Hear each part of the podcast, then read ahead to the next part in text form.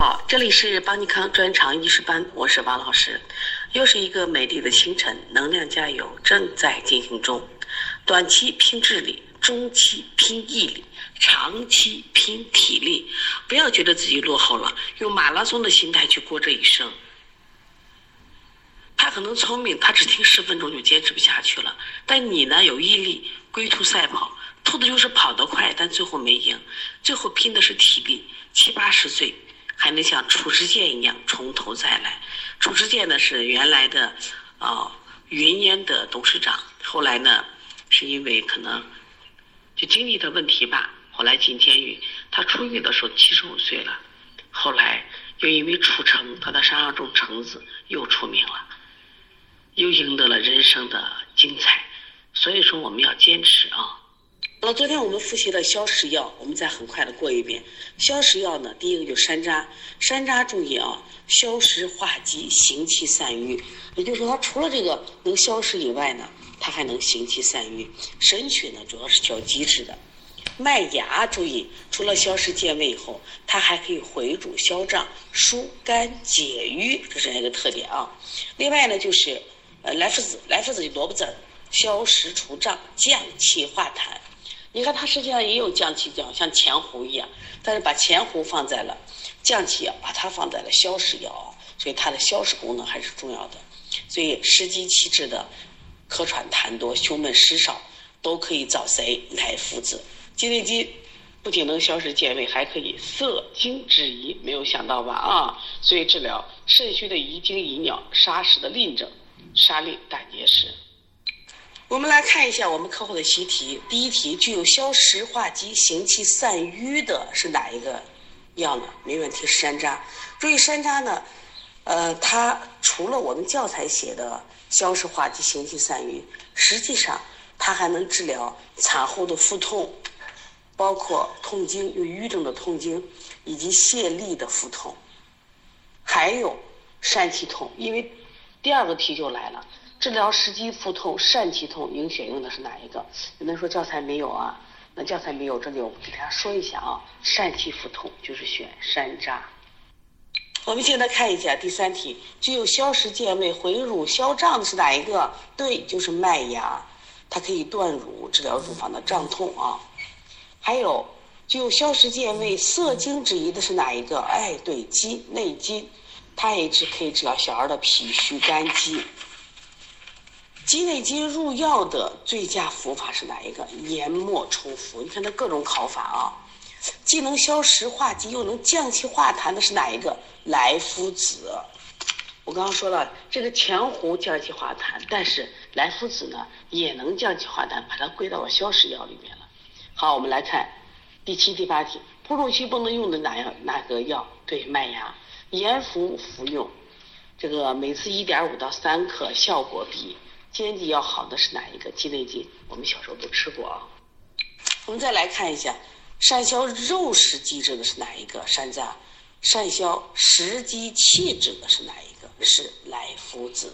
所以这个消食药呢，虽然这个不多，但是呢，我发现挺有用的，因为我们做的就是儿儿科临床啊。所以这一类药呢，注意它的性味多，味甘性平，主要归脾胃两经。擅长于消食化积，或者是健胃和中。它是食积一消，食之一化，脾胃之气就恢复了。另外呢，部分的消食药有行气、活血、祛痰的作用。说到这个鸡内金能治疗湿淋，我们前面还学过哪个药治疗湿淋？大家还记得不？对，我们在学利湿退黄药的时候学过一个金钱草。金钱草湿热黄疸，湿淋热淋，还记得吗？下来我们看第十四单元的驱虫药，凡是以驱除或杀除人体寄生虫为主要功效，常用于治疗虫症的药物，我们称为驱虫药。那么这一类药物呢，主要位入的是脾胃大肠经，部分的药物有一定的毒性，可以治疗很多虫，像蛔虫、挠虫、绦虫、钩虫啊。我们看一下驱虫药的使用注意事项。因为这一类药物呢，对人体的正气有损伤，所以一定要控制剂量，防止用量过大中毒或损伤正气。注意，孕妇、年老体弱者慎用。驱虫药一般用在空腹时候服用，这样药物能得到充分作用，重铁保证疗效。如果对于发热或腹痛剧烈者，暂时不宜驱虫，症状缓解以后再行使用驱虫药物。这些要记住啊。我们来看一下具体药物有哪些啊？你像这个驱虫的，像使君子、苦楝皮，还有这个槟榔。那实际上我们还学过一些杀虫药，还记得吗？我们前面学过的杀虫药，记得不记得？花椒、苦参、贯众，其实槟榔啊、牵牛子，这都属于杀虫药啊。我们来看一下使君子，使君子这个功效就四个字儿：杀虫消积。它这个虫就是蛔虫、蛲虫，然后呢，积就是肝积。那这个药的这个用法用量要注意啊，它煎服用九到十二克，量还挺大。捣碎，如果是这个曲仁、草香嚼服六到九克就行了。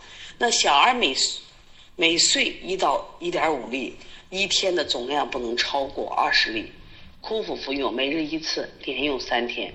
这个如果大量使用会导致恶逆、眩晕、呕吐、腹泻等反应。如果与热茶同服，也会引起这种作作用副作用。所以说一定要忌茶啊，不能和茶一起喝。那我们看一下苦楝皮，苦楝皮的杀虫疗眩。说到苦楝皮，想起哪一个药？对，我们在理气药里是不是有一个川链子？川链子行气止痛杀虫，它主要治疗肝郁化火的这种痛症、虫疾的腹痛、头癣和突疮。那么这个苦楝皮呢，也要注意啊，它煎服干品是四点五到九克，鲜品十五到三十克。因为有毒，所以不宜过量或持久久服。有效成分，因为难溶于水，说需要温火久煎，这都是考点啊。下来我们来看槟榔，槟榔这个药呢，前一段时间我们很多地方要禁止啊，这个这吃了上瘾的啊。槟榔这个药呢，苦辛温，归胃大肠经，它可以杀虫消积，行气利水，注意还可以解疟，这个要注意啊。哪些能药能解疟？你还记得吗？还记得我们学清虚热药里边有一个青蒿，青蒿的作用它就治疗这个疟疾的寒热解疟啊，记得。所以这个槟榔也可以解疟，所以它能治疗多种的肠道寄生虫病、食积的气滞，还有泄痢的厚重。另外水肿、脚气肿、疟疾啊，煎服的话三到十克，驱杀绦虫、姜片虫三十到六十克。它生用的效果好，草用的利缓。注意啊，这个药呢，因为也是一个剧烈药，所以脾虚便溏或气虚下泻的忌用，孕妇慎用。那么下列各项不具有去绦虫功效的是，这是个反向题。那我们回忆一下，使君子它主要治的是蛔虫和蛲虫，哎，所以这个题就是使君子。那反过来说，槟榔、榧子、贯众、雷丸都可以去绦虫啊。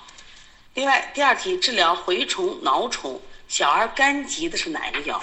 治疗肝疾的，哎，又能蛔虫、蛲虫，这就是我们的使君子。具有杀虫消积，还可以行水利水解疟的是谁？槟榔啊，记住。槟榔杀这个绦虫的时候，用量是个考点，三十到三十到这个六十克啊。如果考姜片虫也是这样。好，我们看第五题，使君子的功效，还有苦楝皮的功效。那这俩是苦楝皮的功效就可以。杀虫疗癣，那么使君子的功效杀虫消积。记这个苦楝皮的时候，跟川链子一起记啊。川链子放在理气药，它行气止痛杀痛，而它是放在驱虫药里面，说驱虫的功效会更好一些啊。是杀虫疗癣。我们再来看一下这个使君子的用法和苦楝皮的用法。使君子的用法是草香绝服，小儿总量不超过二十粒。那么苦楝皮的用法。治疗这个疥癣、黏膜用醋和猪脂涂患处啊，这些东西都记住啊。书上如果没有的，在题里出现的，就在呃题上写上。哎，不好意思，一大早就咱有客户来咨询问题。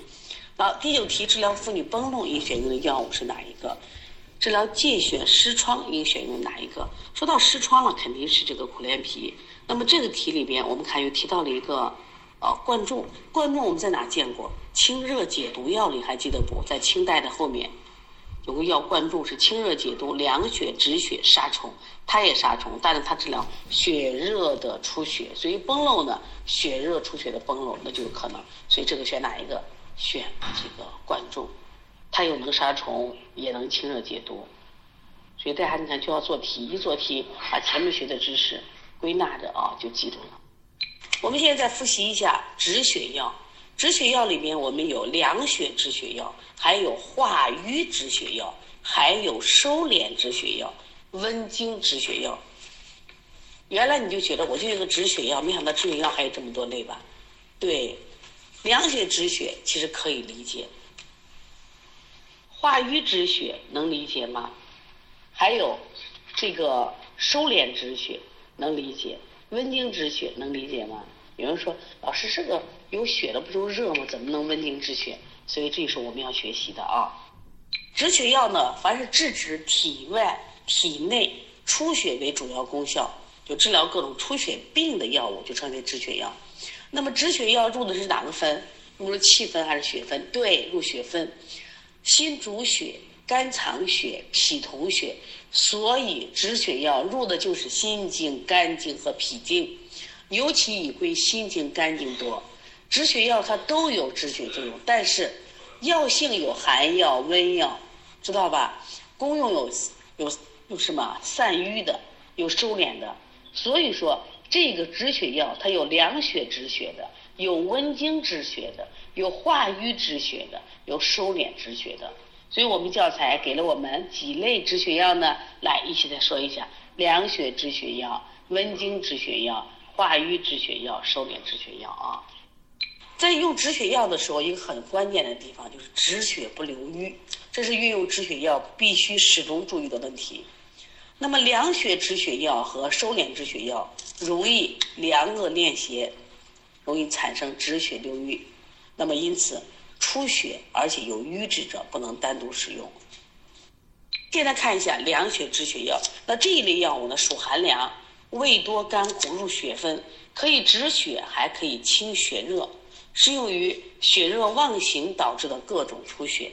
第一个药是在小蓟，那么小蓟呢，我们刚刚说了，甘苦凉，归心肝经，凉血止血，散瘀解毒消痈，所以治疗血热的出血症，还可以热毒的臃肿，也可以啊。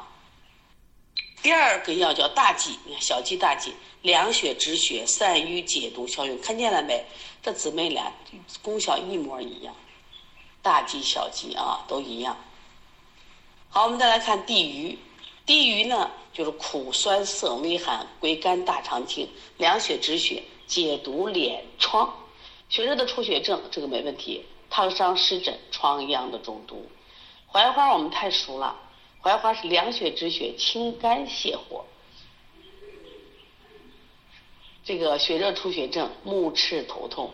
中医这个槐花呢，归肝和大肠经，它苦阳下行，善泻大肠火热，对大肠火热引起的便血、滞血、血痢最为适宜。现在我们看一下侧柏叶，侧柏叶除了凉血止血、化痰止咳以外，注意，现在很多人用它，就是如果你是血热引起的，就是头发的须发早白还脱发，你看生发无发。这是侧柏叶啊，它虽然是止血药，但是还可以生发、无发都有啊。血热的出血症还能治疗什么？肺热的咳嗽。注意，它能治疗白发、脱发，你记住了吗？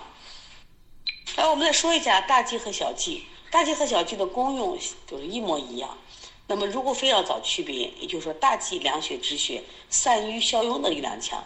多用于吐血、咳血和崩漏的下血，而小蓟呢，擅长于利尿通利，治血尿血淋为佳。它的散瘀解毒这个功比这个大蓟稍微弱一点啊，知道它的区别。下来我们看一下化瘀止血药，就身体有瘀了，它也会出血啊。刚才说凉血止血能好理解，那化瘀止血，身体有瘀了也会出血。那么三七在这时候起作用了，它是肝胃。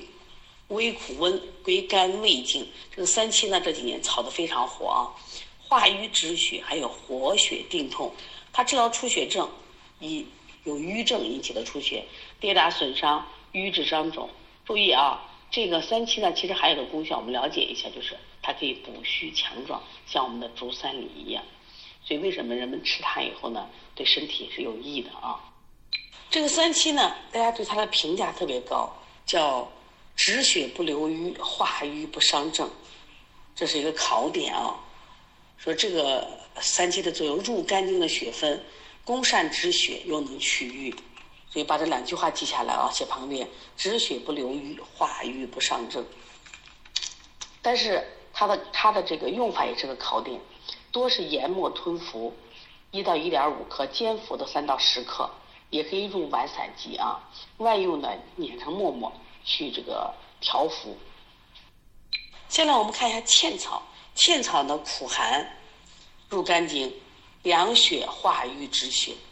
你看三七是化瘀止血，但是茜草是凉血化瘀止血，还有一个作用叫通经的作用啊。所以它就能治疗这各种出血症，吐血、衄血、崩漏、外伤的出血，还有因为它能化瘀，血瘀的经闭、跌打损伤都可以。像这个茜草呢，妇科病全治，对于血热假瘀的各种出血症都适合啊。注意这个茜草呢，既可以凉血，还可以止血，化瘀呢还是活血。所以有人就不理解，老师，我觉得凉血止血理解。啊，化瘀止血，哎，既能凉血，还能活血，还能止血啊。另外，下一个，我们看一下蒲黄。蒲黄这个药呢，注意，当时我们在哪见过？学中药用法的时候是包煎，对，它是止血化瘀利尿。哎，蒲黄有利尿，说血利它治啊。它注意，它一个另一个考点就是包间。另外，记住车前子、海金沙、蒲黄包间，辛夷花是不是包间？对，都是包间啊。收敛止血药，讲了三个：白及、仙鹤草、血瘀炭，就是我们的头发啊。白及，白及是收敛止血、消肿生肌，所以它是收敛止血之药药啊。然后呢，这个出血症、臃肿的疮疡、手足的皲裂、水火烫伤，注意不能和乌头啊同用。另外，我们再来看一下仙鹤草，仙鹤草收敛止血、止痢解疟，又来个解疟，谁能解疟呢？还记得不？大家不断的去复习啊！另外也可以什么补虚脱离的劳伤。说到结疟的话，青蒿有结疟，槟榔有节律啊。这个仙鹤草注意跟鹤草芽要区分，鹤草芽是驱虫药里边，仙鹤草是在止血药里边。现在我们看我们最熟悉的艾叶，艾叶在这里没有放到温里药里面，放在温经止血药里面。温经止血、散寒调经是安胎，它治疗这种虚寒性出血的病症，由于崩漏。实际上，艾艾叶呢本身也可以治疗一些热症啊，出血症、月经不调、痛经，还有胎动不安，一定记住啊。现在我们看课后习题，第一题特别简单，具有凉血止血、散瘀解毒消痈的，就是大剂小剂了。那第二题，具有凉血止血、散瘀功效、优善治疗。尿血的，注意大剂小剂的区别呢？小剂治哦血尿血淋，大剂呢主要是散瘀啊。我们看第三题，内服善于治疗下焦血热出血症，还能治疗烫伤湿疹的。注意啊，我们在讲这个地榆和槐花的时候，说地榆呢，它就治疗这个下焦的血热出血，包括烫伤湿疹。疮疡的臃肿，实际上槐花也是治疗下焦出血，但是它不治疗这个烫伤湿疹、疮疡，知道吧？啊，好了，这个区分了就地榆，具有凉血止血、清肝泻火的，就是槐花。注意，槐花还有个功效，就治疗大肠火热引起的便血痔疮。来，我们先来看一下，具有凉第五题，具有凉血止血、化痰止咳、生发无发的是谁？侧柏叶啊，这是一定要记住的，独一无二的。具有凉血止血、清热利尿、清肺胃热功效的药物是哪一个？白茅根。白茅根，我们看一下，它是在凉血止血药里面。凉血止血、清热利尿，重点是清肺胃热，看见了没？所以它治疗胃热的呕吐。胃热，注意啊，在这里我们总结一下，白茅根和芦根啊，它们有很多相似的地方，都可以清肺胃热，而且都能利尿。而且都能治疗这个热淋的涩痛，记得跟芦根去对比一下啊。大家把教材翻到清热药，清热药里是不是有一个清热泻火药芦根？第一个石膏，第二个知母，第三个就芦根。芦根是清热泻火、生津止渴、除烦、止呕利尿。我们的功效里面，热病的烦渴，说一般带针的药啊，都能生津止渴。胃热的呕会，看见没？那么在这里，白茅根是不是也有胃热？另外，芦根能不能治肺热咳嗽？能。我们看白茅根是不是也有？还有。芦根能不能治热令的涩痛？对，白茅根是不是也有？所以它们的共同点造成了没有？但是白茅根是在哪？止血药里边，是在凉血止血药里边。但芦根是在哪呢？清热清热泻火药里边。所以说你单学芦根你也会，单学白茅根也会，考试就给你故意的，他给你考这两个的作用，你可能因为不在同一类药，你就糊涂了。所以为什么要做题呢？做题就把这个药就搞清楚了。其实中医的学习，你觉得难吗？不是难，就是记不住，记不住就靠归纳来记忆。现在我们来看第七题，具有凉血、化瘀、止血、通经功效的，既能凉血还能化瘀。你看，凉血、化瘀就是活血、止血、通经的，就是谁？茜草，记住啊。它被称为妇科调经的药药啊，同时也可以治疗风湿的痹痛。蒲黄，蒲黄我们知道它有什么作用呢？止血、化瘀、利尿啊，这个记得。说到利尿呢，我们其实很多药都有利尿啊，就像我们收敛止止血药的血瘀炭也有利尿作用。所以蒲黄还有个考点就是包煎，这个要注意啊，它治疗淤血的痛症、血淋的尿血。好，第九题考的蒲黄入汤剂，包煎啊。好，再来一个，具有收敛止血，还能止痢，还能解疟。补虚的功效是哪一个？仙鹤草。仙鹤草记住啊，具有温经止血、散寒调经、安胎的药哪一个？艾艾叶啊，艾叶。好，下来我们看十二、十三题。仙鹤草除了治疗各种出血症，还能治什么？侧柏叶除了各种出血症，还能治什么？你看，他就说，我把你这个同类的药物考了以后，我还能治什么？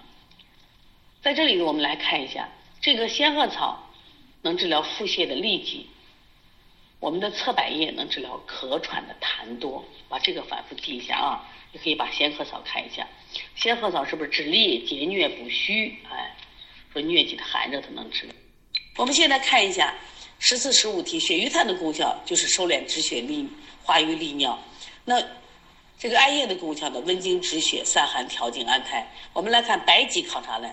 白及考它的收敛止血，而三七考的是化瘀止血，所以这一类的药我们要记住啊。关于止血药，有凉血止血的小蓟、大蓟、地榆、槐花、侧柏叶、白茅根，以凉血而止血；以化瘀止血为代表的是三七、茜草、蒲黄；以收敛与止血的是白及、仙鹤草、血瘀炭；温经止血药就是艾叶。你记住了吗？今天晚上是我们啊中药学的考试。明天讲题，有人说进度太快了，其实不怕。考试的目的就是为了干嘛？就是啊，加强记忆嘛，不用担心啊。说不会的题，我们通过做题再讲一遍，是不是就记住了？现在的考试为了记忆，是为了你将来一战或专场，一战或助理，明白了吗？所以不要带着情绪来学习，说记不住，记不住，越记不住越记不住。所以跟着来学啊。